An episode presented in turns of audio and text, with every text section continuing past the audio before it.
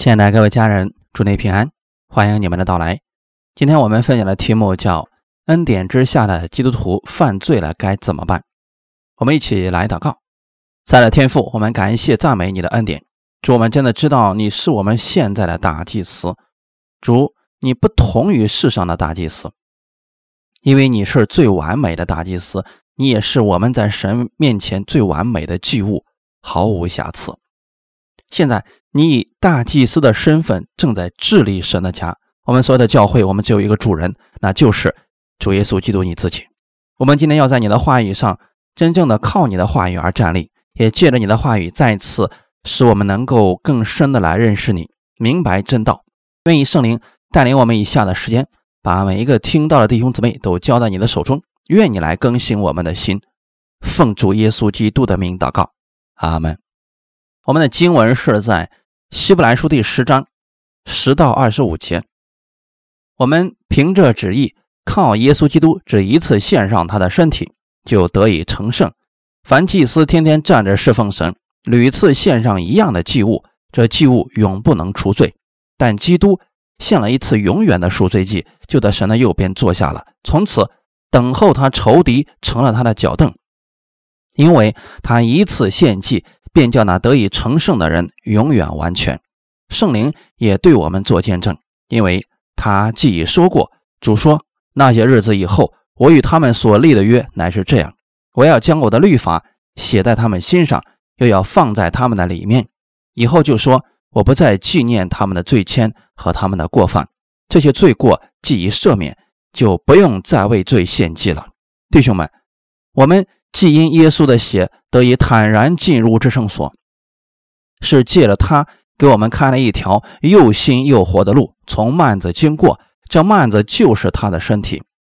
又有一位大祭司治理神的家，并我们心中天良的亏欠已经洒去，身体用清水洗净了，就当存着诚心和充足的信心来到神面前，也要坚守我们所承认的指望，不致摇动，因为那应许我们的。是信实的，又要彼此相顾，激发爱心，勉励行善。你们不可停止聚会，好像那些停止惯了的人，倒要彼此劝勉。既知道那日子临近，就更当如此。我们凭神的旨意，靠着耶稣基督一次献上他的身体，我们就得以成圣了。感谢主！我们要明白，那么耶稣为什么为我们献上？他到底为我们做了什么？使我们得以成为圣洁呢？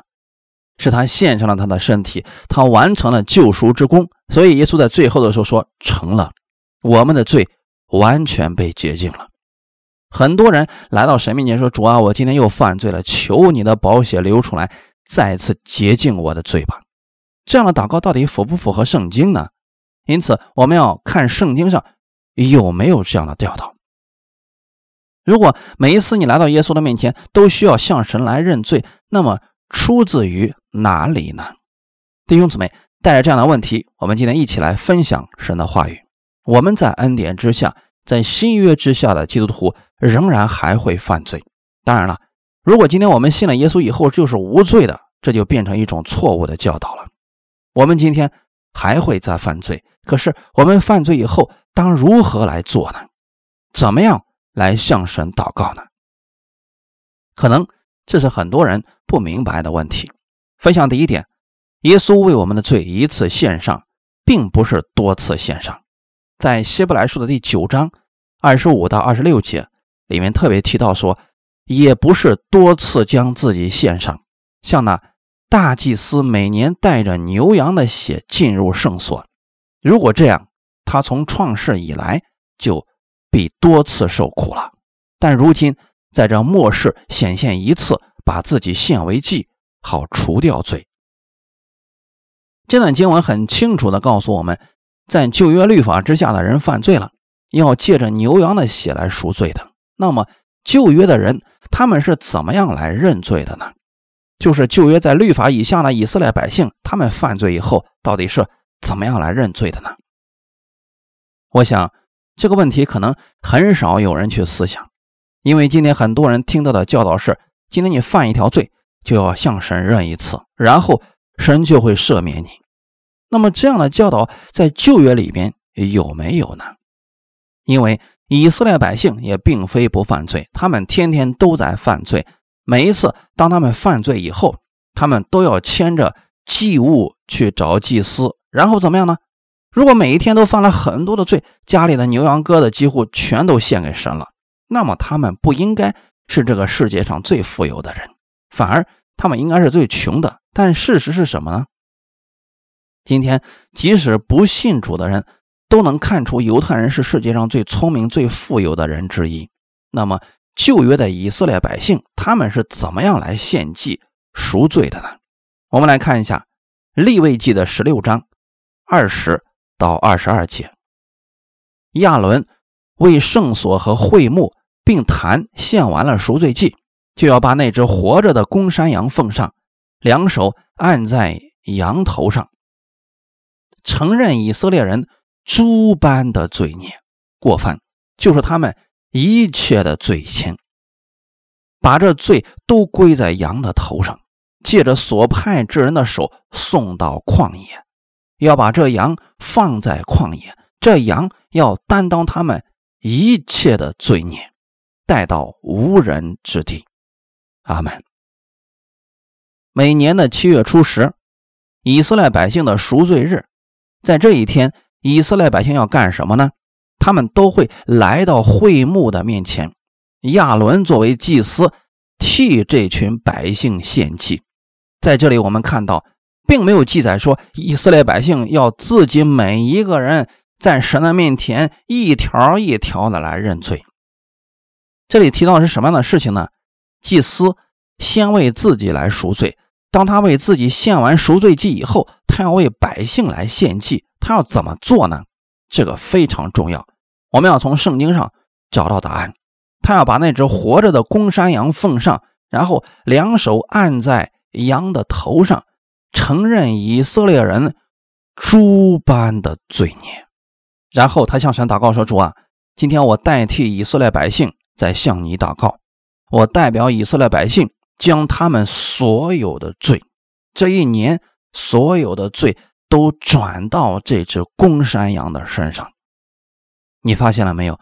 无论他们有什么样的罪愆，有什么样的罪孽，什么样的过犯，要把以色列百姓所有的罪都归到这只公山羊的身上，然后把这只公山羊送到旷野去。重要的是，这只羊要担当他们一切的罪孽，并不是。以色列百姓一个一个跪在神的面前，主啊，我犯这个罪，求你饶恕；主啊，我犯了那个罪，求你饶恕我。是亚伦这个祭司替百姓去做，而以色列百姓这个时候在做什么呢？他们在等待，他们在等待祭司替他们在神面前完成这个赎罪的一系列的赎罪仪式。感谢主，利未记的十六章二十九节。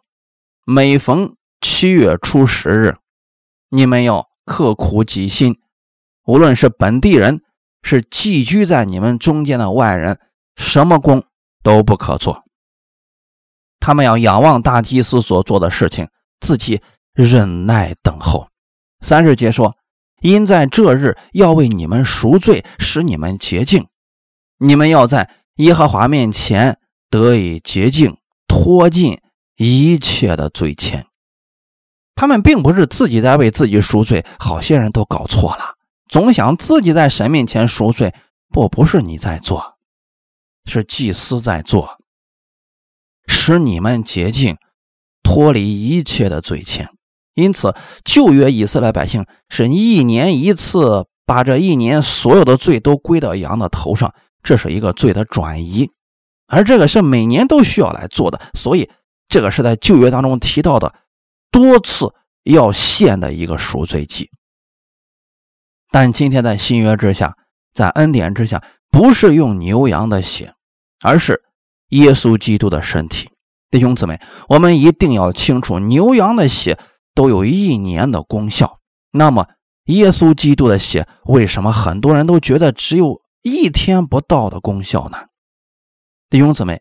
耶稣基督的宝血有效期是永远的，阿门。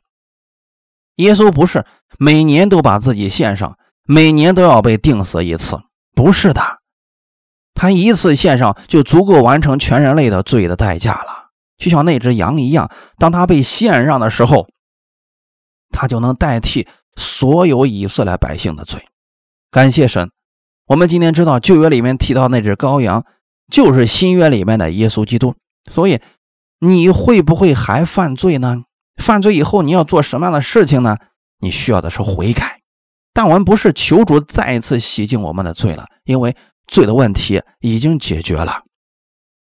因为基督一次把自己的身体献上，已经使你成为圣洁了。耶稣基督一次献上，已经将我们的罪都洗干净了。所以圣经里面告诉我们，不需要再为罪献祭了，因为它的有效期是永久的。希伯来书十章十八节。这些罪过既已赦免，就不用再为罪献祭了。他的宝血已经洗净了人的罪，这个事情一次完成，就永远不需要再重复了。所以在基督里的人，你今天被称义也是永久的。阿门。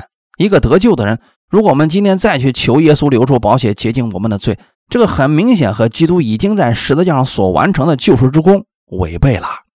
刚才我们读的本文里面说的非常的清楚，说耶稣基督实际上他是更美的祭物，所以他不像旧约的牛羊鸽子，他那是更美的祭物。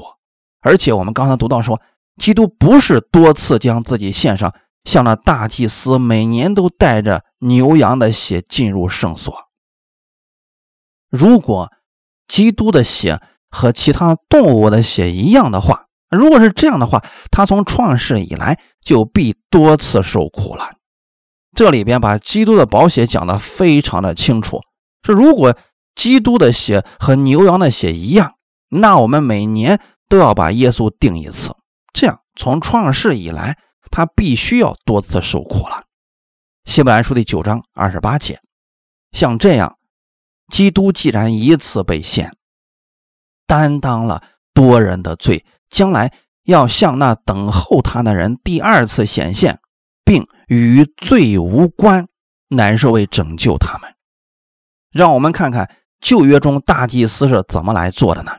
在旧约，大祭司每年都献一样的祭物为百姓赎罪。难道今天基督也要死好多次吗？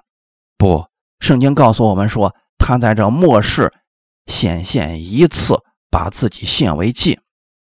好除掉罪，很简单哦。除掉是什么意思呢？就是拿掉，不再有了。而且耶稣一次拿的非常的彻底，非常的干净。他用他全能的大能，把你过去、现在以及将来的罪都拿掉了。所以圣经说，他显现一次，把自己献为那个祭物，就除掉了人的罪。阿门。所以圣经里面罗马书第八章。第一节告诉我们，如今那些在基督耶稣里的就不定罪了，这才是神为什么不定罪我们的原因，因为我们不在律法之下，我们乃在耶稣基督的恩典之中。因为基督一次献上，他就把罪的问题彻底的解决了。因着基督所献上的是永远的赎罪祭，所以今天神的意在你里边。我们都因信耶稣而被称义了。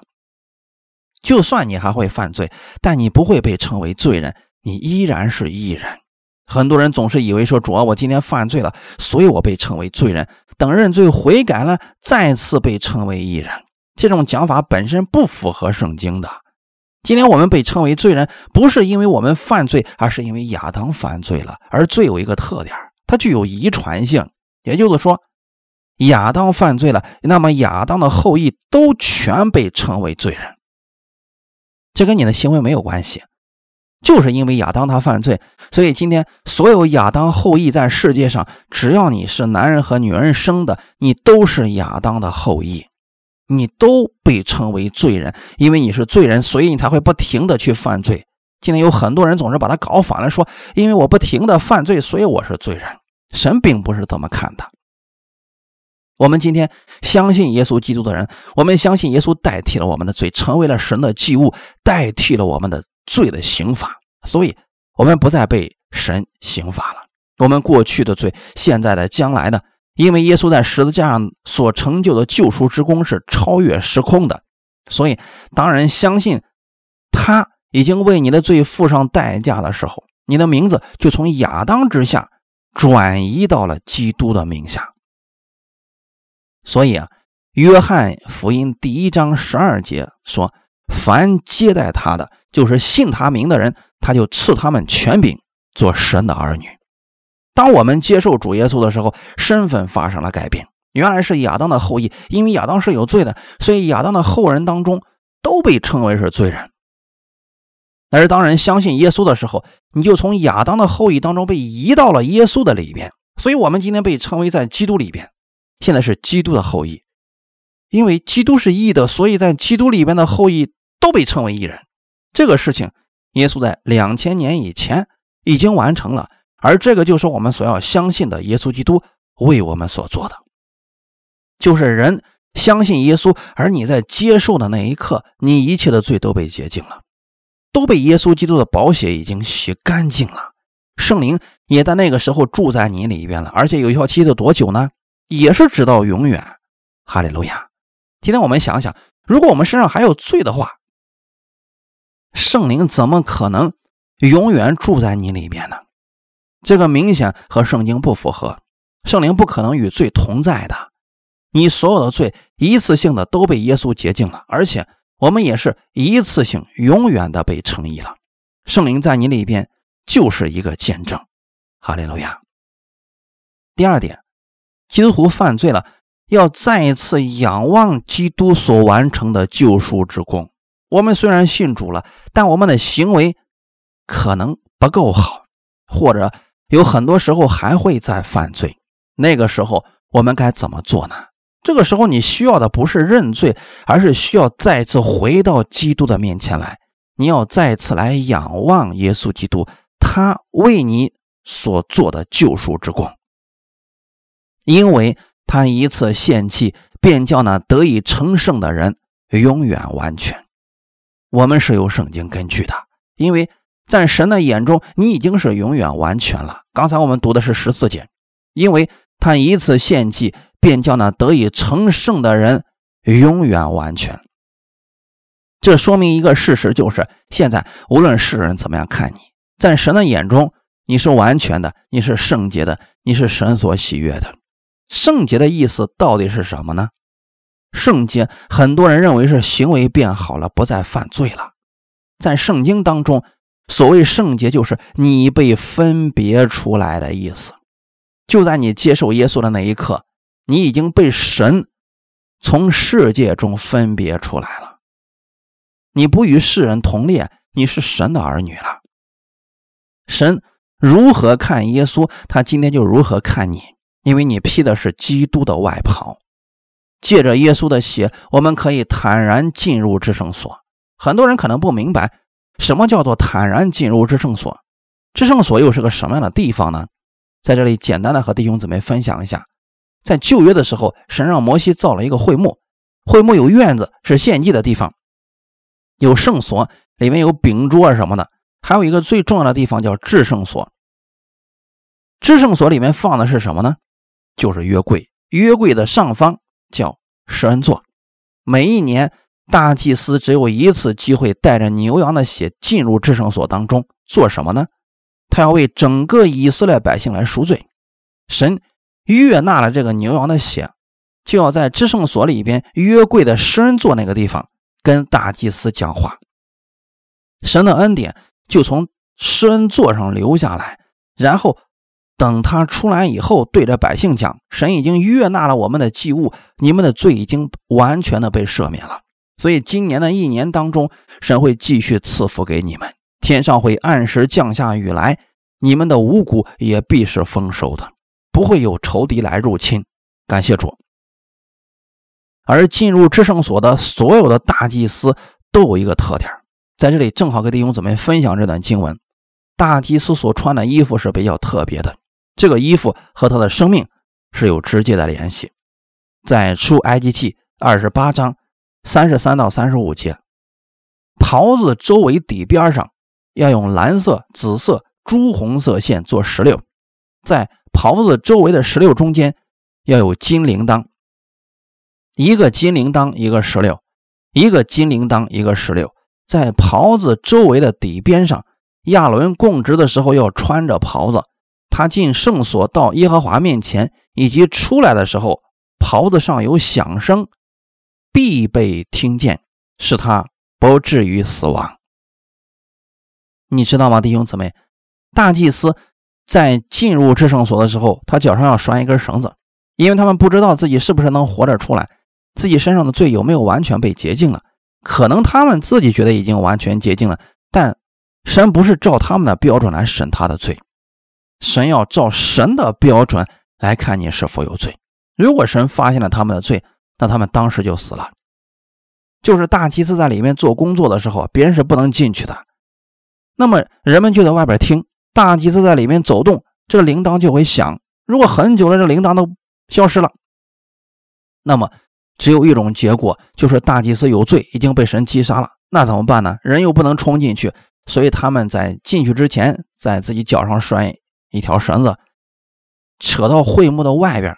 只要里边没有声音很久了，就会用绳子把它从制圣所里面拖出来，只能重新选一个新的大祭司了。这就是旧约的时候大祭司的工作。如果大祭司被杀掉了，以色列百姓这一年的祝福就失去了。但是另一方面，我们来讲，如果大祭司没有被击杀，他被神喜悦了。那么他们就会在神的圣恩宝座上领受神那丰盛的祝福。出来以后，他要为百姓祝福。以色列百姓能否被神祝福，不是这群百姓能做什么，他们认罪也是没有用的。完全是大祭司所做的决定了百姓们是否蒙福。今天大祭司就是耶稣，耶稣是我们的大祭司。他永远是无罪的，所以他永远被神喜悦。他献祭的时候不是用动物的血，而是用自己无罪的血献在神的面前。因此，我们可想而知，从耶稣那里带出来的将是永远丰盛的恩典。因为耶稣他是我们永远的大祭司，他胜过了死亡，他今天永远活着，所以这就保证了所有相信耶稣的人一直都在神的恩典之下。感谢主啊！因为这个大祭司耶稣已经为神献了最完美的祭物，所以今天在希伯来书第四章十六节告诉我们，所以我们只管坦然无惧的来到施恩的宝座前，为要得连续蒙恩惠，做随时的帮助。耶稣用自己的身体为我们开了一条道路。二十节说，借着他给我们开了一条又新又活的路，从幔子经过，这幔子就是他的身体。我们今天披着基督的外袍，也就是我们承受基督的义。所有的基督徒不必每一次都认罪，才能来到神的施恩宝座前，因为我们的罪已经被耶稣的血洁净了。这就是今天你为什么不需要去以色列，神就可以成就你的祷告，而神必须听你的祷告，因为这就是耶稣的身体为我们打开的道路，直达到天父的面前，没有任何人可以拦阻。今天很多人说。你不认罪来到神的面前，神是不会听你的祷告的。他忘记了，我们每一次祷告都不是靠着我们的意，乃是靠着基督的意。祷告结束要说奉耶稣基督的名祷告，因为你用耶稣之名向天父祷告的。如果你最后没有那一句奉耶稣的名祷告，你就是自己在向神祷告。当你使用耶稣之名的时候，你的祷告必会达到神的面前。神多么愿意听耶稣的祷告，他今天就多么愿意听你的祷告。哈利路亚。可是有人会问说：“可是我们的生活当中还常常会犯罪啊，我们犯罪了该怎么办呢？难道我们要无视这些罪吗？难道我们不需要认这些罪吗？”神所爱的人呢，我们的生活当中确实还会犯罪，但这个时候你要把你的焦点放在基督的身上，注目基督所做的，会帮助你胜过罪。同时也会看到基督对你的赦免、饶恕和爱，在两千年前，耶稣已经为你的罪还上了代价。你现在所需要的就是向神来悔改。我们要强调一下什么是悔改。许多人把认罪和悔改紧紧的捆在了一起，还有人说悔改就是认罪，但在原文希腊文当中，悔改的意思是回转心意，改变你的心意。在旧约希伯来文当中，悔改的意思更加明确，它的意思是回到神的恩典之中。今天我们为什么会犯罪呢？因为你脱离了神的恩典，靠自己在做事情，结果失败了，跌倒了。今天要胜过这个罪，反复的认罪是不可能胜过的。我们要来仰望耶稣基督所完成的救赎之功。简单来讲，你要再次仰望耶稣基督所赐下他的恩典，靠着这个恩典，你才能胜过罪。保罗非常清楚地告诉我们，在我们身体里面有两个律一直在征战。结果我们还是犯罪了。保罗说：“我真是苦啊！谁能救我脱离这屈死的身体呢？”保罗说：“感谢神，靠着主耶稣基督，我就能脱离了。”答案已经在圣经当中很清楚了。保罗不是靠着律法胜过，不是靠着认罪胜过的，是靠着主耶稣基督就胜过了。所以今天让你胜过罪的唯一的力量，就是来自主耶稣基督的恩典。所以，当人犯罪想胜过罪的时候，你要再一次来仰望耶稣基督的恩典，这才是我们真正需要做的事情，这才是我们基督徒的得胜之道。如果你不知道如何来祷告，我今天可以给弟兄姊妹一个范例，但是不要当他看成一个范文来祷告。比如说，今天我又一次犯罪了，你可以在神面前祷告说：“天父。”我今天又一次犯罪了，但我感谢主耶稣的恩典。我知道我的这个罪，你在十字架上已经替我担当了。你是如此的爱我，你早已知道我是如此的软弱，所以我每天需要你的恩典和力量。天父，请你加给我力量，让我时时仰望你，我就能胜过这个罪。奉主耶稣基督的名祷告，阿门。当我们不断的回到基督的恩典之中，罪就不能再辖制你了。因为神的恩典是大过罪的，生活当中人们不能胜过罪，就是因为我们没有明白这样的真理。你越依靠自己，你会发现常常被罪所捆绑，你越这样越失败。这个时候要学习仰望耶稣基督的得胜，你就可以在凡事上得胜了。耶稣的得胜就是你的得胜。最后给弟兄姊妹解释一个圣经的难题，这个难题在希伯来书的十章。二十六到三十一节，因为我们得知真道以后，若故意犯罪，赎罪的祭就再没有了，唯有占据等候审判和那烧灭众敌人的烈火。人干犯摩西的律法，凭两三个见证人尚且不得连续而死，更何况人践踏神的儿子，将那使他成圣之约的血当作平常。又亵慢施恩的圣灵，你们想他要受的刑罚该怎样加重呢？因为我们知道，谁说深渊在我，我被报应；又说主要审判他的百姓，落在永生神的手里，真是可怕。这段经文，相信很多人都读过，可能很多人都不明白这段经文讲的是什么。在律法之下解释这段经文，会吓死人的。律法主义经常拿这段经文说：“如果你信了耶稣还故意犯罪的话，你会有什么下场呢？”基督徒们呐，你要是知道了基督的恩典，信了耶稣还故意犯罪，哼哼哼，你得小心点了，神一定会丢弃你的。我们问他圣经的根据在哪里呢？他说：“希伯来书十章二十六节往后啊，好好读一读啊。我们得知真道以后，若故意犯罪，赎罪的祭就再没有了。”唯有占据等候审判和那烧灭众敌人的烈火。这句话人们不明白的时候，听着是多么害怕呀！人故意犯罪，神就不饶恕了，只有等着下地狱，完了。这样想的话，有几个基督徒能进天国呀？谁还能有指望呢？如果照那些人所说的，赎罪祭在人身上已经没有作用了，那认罪还干什么呢？只能等着下地狱了。人要是听到这样的信息，肯定会说：“拉倒吧，别信了，怎么信都进不去天国的。”这个时候，那些人会告诉你：“你以为进天国是那么好进的呀？圣经上都说了，不是称呼主啊主啊的人都能进天国的呀。”这样一讲，很多人就不确定自己能不能得救，一直都没有得救的确据。那我们来看这段经文到底是什么意思呢？因为我们得知真道以后，这里面很重要的一句话就在这个地方：一个人他知道了真道，得知了真道。今天听到的人，可能你们中间还有人没有接受耶稣的。你们今天听了我讲讲道，你们已经得知真道了。你们知道，原来在亚当之下，现在你们相信耶稣基督之后，他的血能除去你的罪，神就不定你的罪。除此之外，再也没有第二个让你永远称义的方法了。这就叫做你已经得知了真道，你听到了，你听见了，你知道了，这就是你已经得知真道了。但是人听见不代表愿意接受，听见了不代表愿意相信，并不是每天听到耶稣的人都愿意相信耶稣为主的。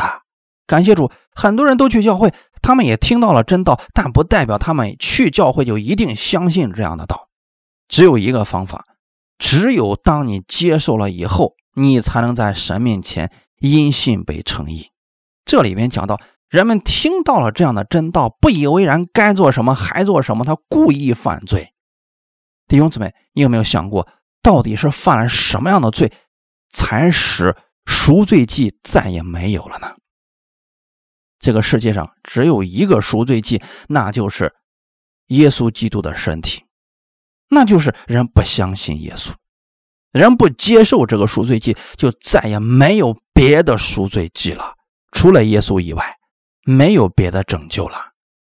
在二十九节告诉我们说：“何况人践踏神的儿子，将那使他成圣之约的血当作平常，这才是他们的罪。”真正的罪是这个不信的罪，弟兄姊妹，这些人不觉得神的儿子的血能救他们，不相信耶稣的血有永远的拯救之能，反而把耶稣的血当作平常，甚至有些人把耶稣的血看来连牛羊的血都不如，又亵渎施恩的圣灵，不承认圣灵的工作，把别人圣灵的工作当作是魔鬼的工作。有的人不明白方言，却直接抵挡方言，说别人被鬼附了。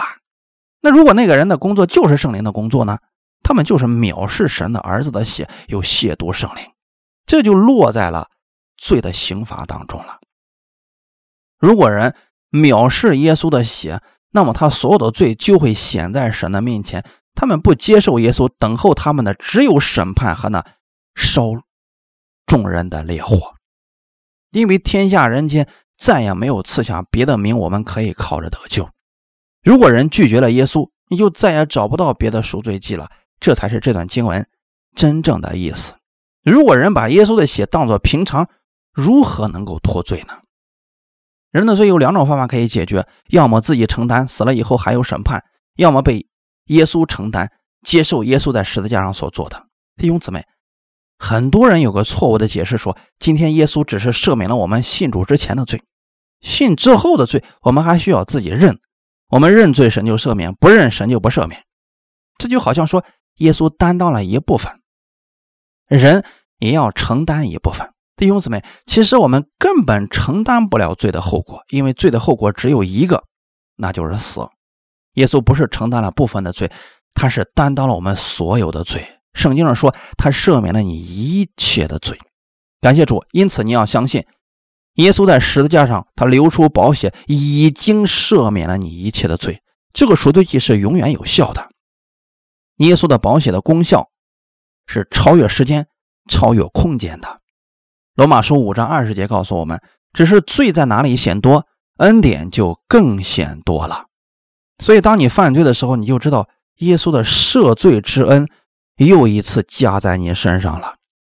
这样的爱会激励你愿意去亲近耶稣，因为你发现你每犯一次罪，你就知道耶稣就赦免你一次。你会不断的发现基督的爱，这样你就能饶恕别人，更爱耶稣了。弟兄姊妹，当你看到耶稣有这样的爱的时候，你就特别愿意来亲近耶稣，愿意来读经，也愿意来祷告，愿意来聚会，这都是亲近耶稣的方式。弟兄姊妹。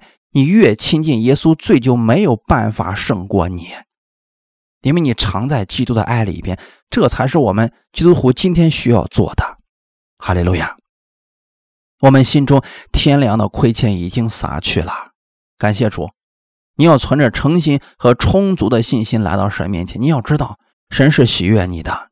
你要怀着这样的心来到神面前祷告，感谢主。最后，神告诉我们要彼此相顾，激发爱心，勉励行善。